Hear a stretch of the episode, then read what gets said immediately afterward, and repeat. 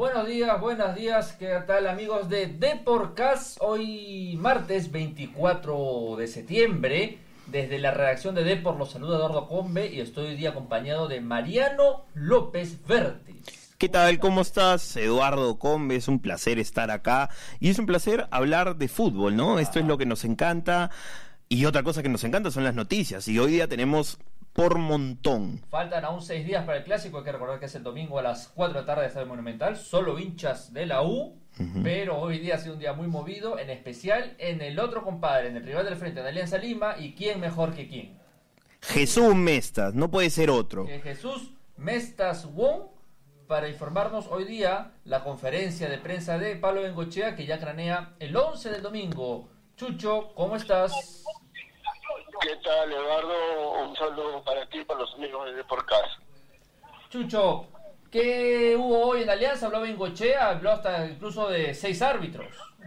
Eh, sí, Eduardo, para contarte que en la conferencia de hoy ha estado jugosa, jugosa porque Ajá. Bengochea ha hablado de muchos temas de cara al clásico, entre lo que podemos rescatar es de la necesidad o, o- o lo que él ve, ¿no? sobre el papel que eh, la necesidad que tiene de ganar para que la U no se despunte, porque si vemos la tabla, ganando la U le saca punto, cinco puntos de ventaja al cuadro blanqueazul y complicaría un poco sus opciones a- al objetivo planificado que es quedar primero. El profe dice que él va al Monumental por el lugar de universitario. Él quiere ganar y ser primero esta fecha, por lo que pinta un partido bonito. Eh, además dijo, eh, mostró su preocupación por el tema arbitral y a él, él sería la idea de que si no hay VAR, eh, sería bueno que hayan cinco o hasta seis árbitros por la transparencia del juego y para que las cosas sean claras en los 90 minutos. Chucho, eh, a ver, de acuerdo, de acuerdo con Pablo Bengochea, creo que mientras más ojos se tenga, eh, podemos acercarnos mucho más a la justicia, que es lo que, lo que se quiere, ¿no? Pero cuéntame, Chucho, ¿hay en el equipo, faltan todavía muchos días, pero ahí ves a alguien asomándose, quizás alguna sorpresa? Hablemos de la defensa también, ¿no? Que es la, preocupación. Vamos a poner Mariano, ¿qué tal? Eh, si vamos a ponernos en, en el uso de Bengoechea, y hoy martes el equipo ha hecho trabajos de soltura, los que no jugaron ante Garcilaso han hecho un trabajo más exigente que eh, de fútbol a espacio reducido, pero eh, conociendo a Bengoechea, yo creo que le encontró la mano al equipo y no van a haber muchas variantes con relación al equipo que viene jugando. Lo que sí creo yo que va a pasar es que ante la ausencia de Godoy, él dice que está muy tranquilo porque tiene como suplirlo, y es verdad. Puede utilizar al Che Beltrán en esa posición, puede utilizar a Aldair Salazar en esa posición, puede utilizar a Aldair Fuentes en esa posición. Ajá. Entonces, nombres tiene, nombres tiene. Sí, Ahora, sí, hay, sí. Que ver, hay que ver cómo él analiza universitario. Eh, esa fue una de las preguntas que le hicimos en la conferencia.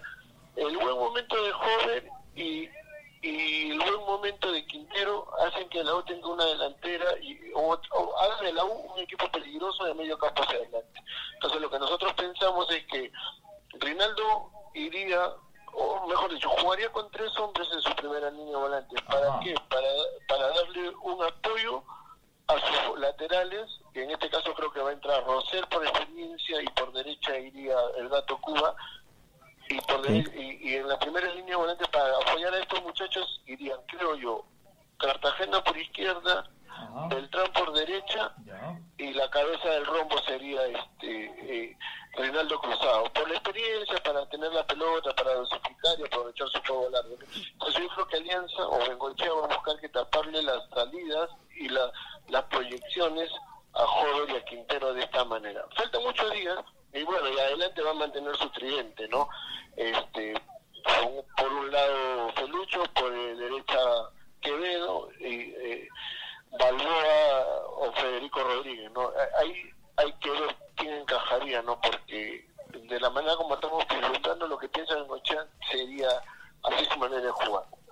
Chucho, este, el viernes hay convocatoria, más allá del clásico, y no sé si en Alianza hay algún rumor de que puedan llamar otra vez a Quevedo o a alguien más. Eh, buena pregunta. Yo creo que va a depender mucho de. Yo creo que sí Ah, pero vamos, que veo, es intermitente a veces, ¿no? Yo no, no lo he visto después de que ha regresado de, de la selección, no lo he visto muy enchufado. Ajá. Eh, el partido del domingo por ahí tuvo chispazos, pero va a depender mucho de Gochea. Yo creo que Galese sí está confirmado 100%. Cerrado. Eh, me atrevería a decir por el momento que estuvo pasando el Brasil podría tener una opción. No sé, vamos a esperar. Pero yo creo que más, más, más, más novedades de las que puedan haber en Alianza en convocatoria no van a haber. No, no. Yo creo No, que claro, claro. A ver. Al final. con Galese yo creo que sí, y estamos casi confirmados con Galese, pero ahí el siguiente podría salir, ¿no? Yaciño, lo tenemos ahí a Quevedo, eh, vamos a esperar. Eh, Chucho, hablaron, además de Bengochea, nos dijiste que Riojas y, Y el Che Beltrán. ¿Alguna cosita así breve que hayan dejado? Eh, bueno, rescato lo que dijo Hansel Riojas sobre el trabajo defensivo. Acepta que no ha sido un buen año para la línea defensiva. Han cometido muchos errores. Acuérdense que Alianza ha perdido y empatado muchos partidos por, por el- las desconcentraciones defensivas. Sí. Entonces, este, él acepta eso, pero no, él, él dice que los clásicos son otros. Además, el equipo en las últimas fechas ha recibido pocos goles, entonces están muy confiados en ese sentido. Ellos creen que no, no van a tener problemas. Bien, Eh, Chucho, muchas gracias. ¿Algo- ¿Quedó algo más o aún no? No, simplemente lo de Ochoa Beltrán, no que hay una estadística importante, ¿no? nunca ha perdido un clásico, ojo. Un Monumental ya ha ganado, ha jugado en Estados Unidos ya ha ganado con la camiseta de Alianza en menores, ha sido imbatible, entonces creo que por ahí este sería una opción muy importante, ¿no? Perfecto, Chucho. Gracias más bien y te mando un fuerte abrazo. Bien, bien, Chucho, abrazo. Chao, chao, Chucho. Este ha sido Jesús Mestas desde Matute. Hoy día pasado de todo en Matute. Ha hablado Bengochea, ha hablado Riojas, ha hablado Beltrán. Ya Sí, se sí. cocina un posible 11 de alianza. Faltan 6 días, pero eh, no es descabellado pues, pensar que Bengochea ya debe tener un equipo en mente. Sí, eh, dos novedades. Lo que dice de los tres en el medio, pueden ser tres mediocampistas, y que eh, después de varias fechas, Pablo Bengochea podría pensar entre cambiar de jugar con dos delanteros a un solo delantero, que puede ser Rocky, o puede ser Federico Rodríguez. Bueno, vamos a la acera del frente al compadre, a la U, que ya se reporta que se agotaron a menos las entradas para, para todo. Sí, sí, sí. ¿quién mejor que quién? Que José Luis Saldaña, José Luis Saldaña, el amigo Saldaña. el amigo Mi Saldaña. Sal- ¿Tu amigo también? Eh, por ahí, por Por ahí, ahí. pero vamos a ver, vamos a ver.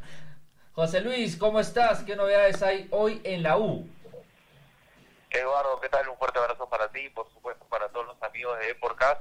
No me has contado quién te está acompañando hoy, por eso no vayan a creer que estoy malcriado, que no. Mariano, no Mariano López. Ah, ah, un fuerte abrazo al buen Mariano. Ya me acordé, me había escrito hace tres horas, Sí. hasta acá hace cuatro horas creo. Sí, Desde eh, muy, tem- desde muy, desde muy temprano el buen Mariano, bastante preocupado en realizar el programa, un fuerte abrazo para él. Ahorita estamos ya de regreso, de regreso acá acompañado con todos los compañeros eh, que estuvimos en la mañana, tanto en la práctica con Jesús Mestas de Alianza Lima en el Estar Grande de Spain y en mi caso con, con Universitario en Campomar, donde hubo silencio total. Ajá. Es una medida adoptada por los jugadores, han querido cuidarse por lo que se juega y por lo que significa el domingo, el día del partido, y también por lo que se juega, porque más allá de lo que significa un clásico, se está disputando la punta, hoy con una ventaja solo de dos puntos de universitario. Igual hemos podido esto, enterarnos que mañana hay conferencia de prensa, se está viendo todavía qué son, cuáles son los dos jugadores que van a salir a hablar en el equipo de Ángel.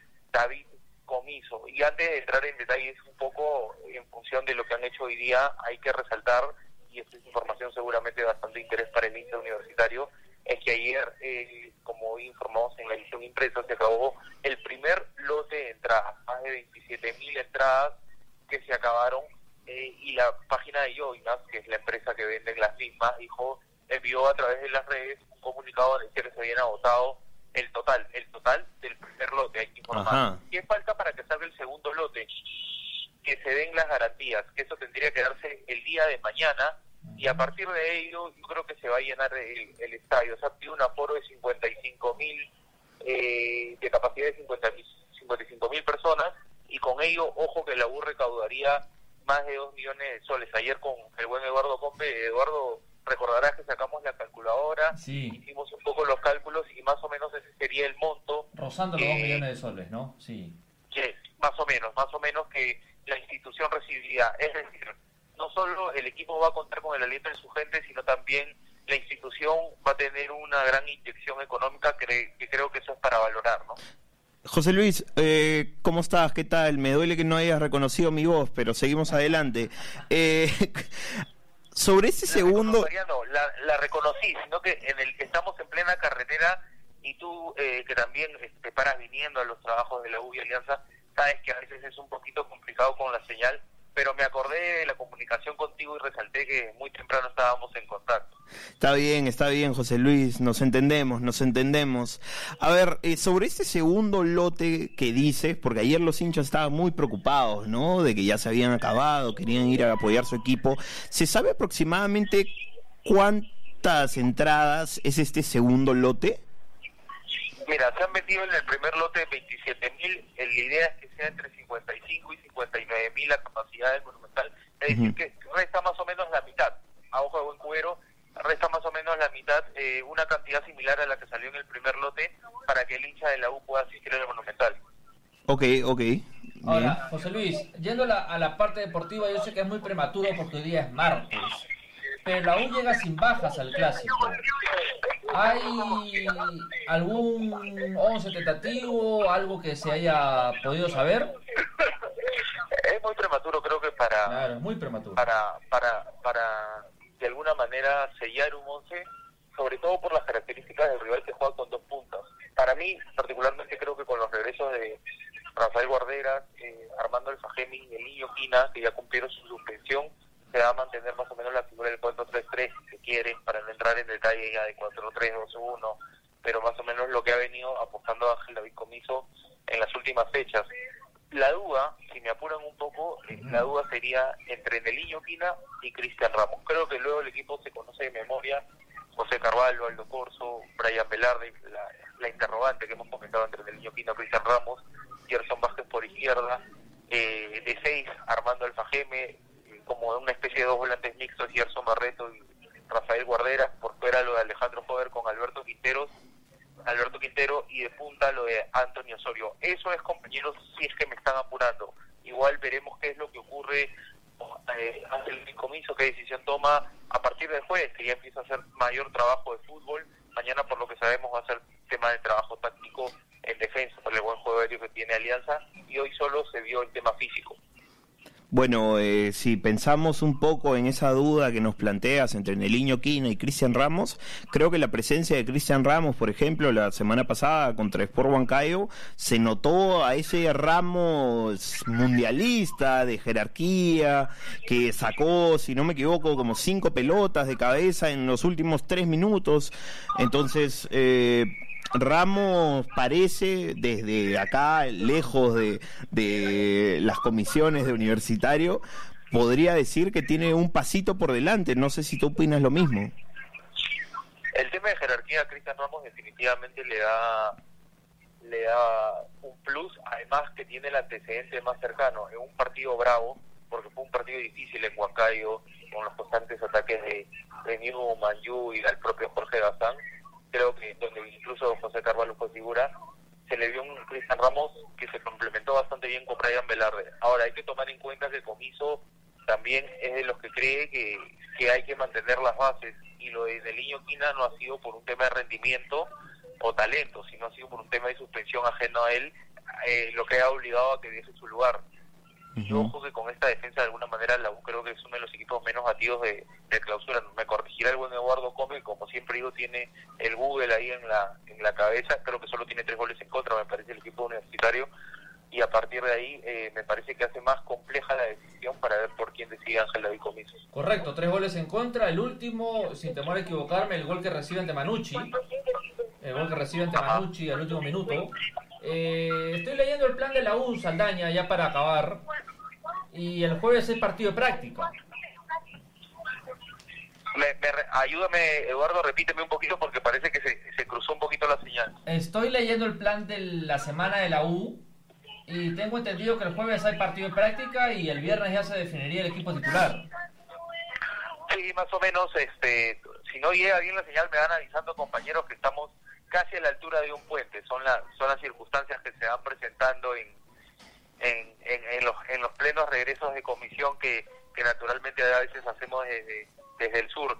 Eh, jueves y viernes, mañana se trabajó de táctica fija en defensa, eh, jueves tendría que, ir ya de alguna manera diseñando y definiendo lo que es el 11 de universitario para el clásico del domingo.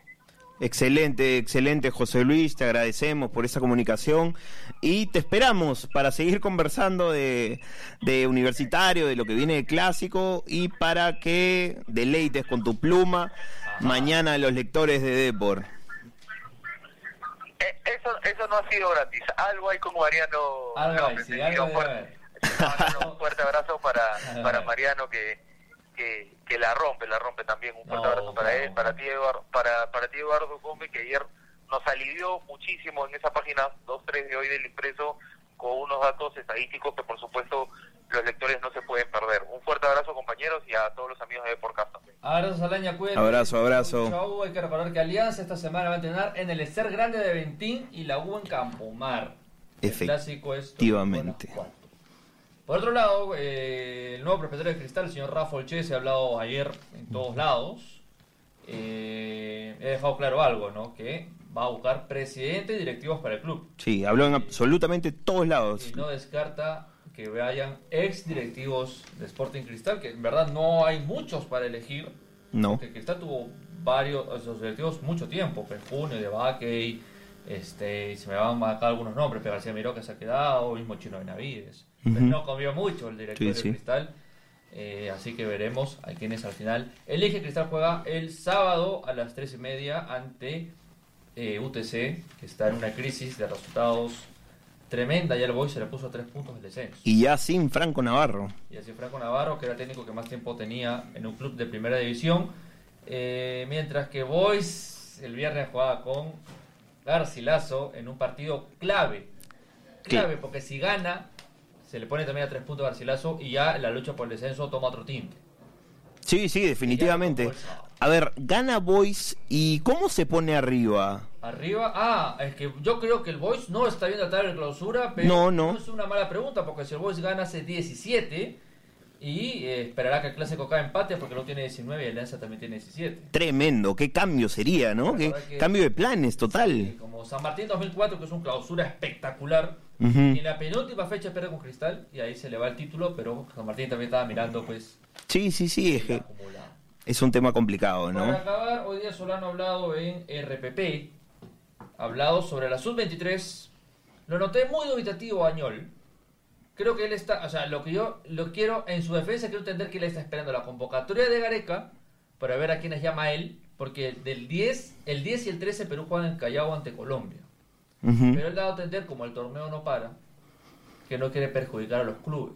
Sí, además en una recta difícil, ¿no? Perjudicar a los clubes y lo que yo sospecho, y, no sé si me equivoco o no, es que va a ser una convocatoria un poco Frankenstein, por decir una forma, ¿no? O sea, dos de acá, dos de allá, dos de allá. Cuando es fecha FIFA, yo creo que Solano debería tener la libertad de convocar a quien es el desee, creo yo, para hacer fecha FIFA. Empieza el 7 de octubre, ¿no? Sí, sí, sí, de, acuerdo, de acuerdo, pero podemos ver que otros técnicos, por ejemplo, Tite en Brasil también eh, toma en cuenta, a pesar de ser eh, fechas FIFA, eh, de no complicar a, los seleccionados de su país. No, por eso digo, pero Solano está pensando en no perjudicar a los clubes del torneo local. Efectivamente, efectivamente. Ahora vamos, vamos a ver qué, qué pasa, qué pasa con eso, ¿no? La de Gareca al mediodía y la selección empezó a entrenar el lunes, fiel a su estilo en la era Gareca, una semana antes de la fecha FIFA. Es por eso que la fecha del próximo fin de semana se va a jugar sin seleccionados. Incluso el fin de semana viaja a Argentina. Y el U Cristal de dos semanas se va a jugar también sin seleccionados porque es fecha FIFA, así que con todo el derecho al mundo. Vamos a ver, vamos a ver qué pasa. Lo que es cierto es de que el torneo clausura está de candela, se vienen partidos eh, de altas pruebas para la selección peruana. Se viene también la selección peruana sub-23 de ñol que tiene que lavarse la cara después de, de, los panamericanos. Entonces, por todos lados tenemos fútbol. Eso es lo, lo que más nos encanta, ¿no? Así, va a ser un octubre bien cargadito de partidos. Selección masculina mayor, la sub-23. Ojalá la femenina la hagan moverse. Eh, Sí. La semana pasada jugó la Liga Sudamericana sin mucha suerte, la sub-20. Eh, una campaña pues malísima. Sí, una derrota fuerte, ¿no? Contra Paraguay. Paraguay 9-0, pero lo importante para este equipo es en febrero el sudamericano al mundial. Y rodaje. Sí, jugar, jugar. han tenido rodaja, jugado, están jugando porque esa liga sudamericana sirve mucho. Yo creo que lo están usando como práctica para una especie de liga de naciones sudamericana. Están probando ahorita con el fútbol playa, las, las chicas, el futsal. Está bien. Que, nada, ya nos estamos escuchando mañana. Ha sido un gusto siempre estar junto a Mariano López. Excelente, Eduardo, un placer estar acá y como siempre mañana vamos a estar con toda la información En lugar de los hechos. desde el lugar de los hechos, por favor, eh, entren a la página web, vayan, compren al toque el diario que se acaba La rapidísimo. síganos en Facebook, Instagram, Twitter, por todos lados, Spreaker, YouTube, SoundCloud, SoundCloud, eh, iTunes, Podcast, ya, de todo. todo, todo, el- por todos lados está Depor y así tiene que ser para nuestros fieles oyentes, lectores. Todo, todo ya, eh, de que nos ven, todo. El domingo hay Día por Gol previa.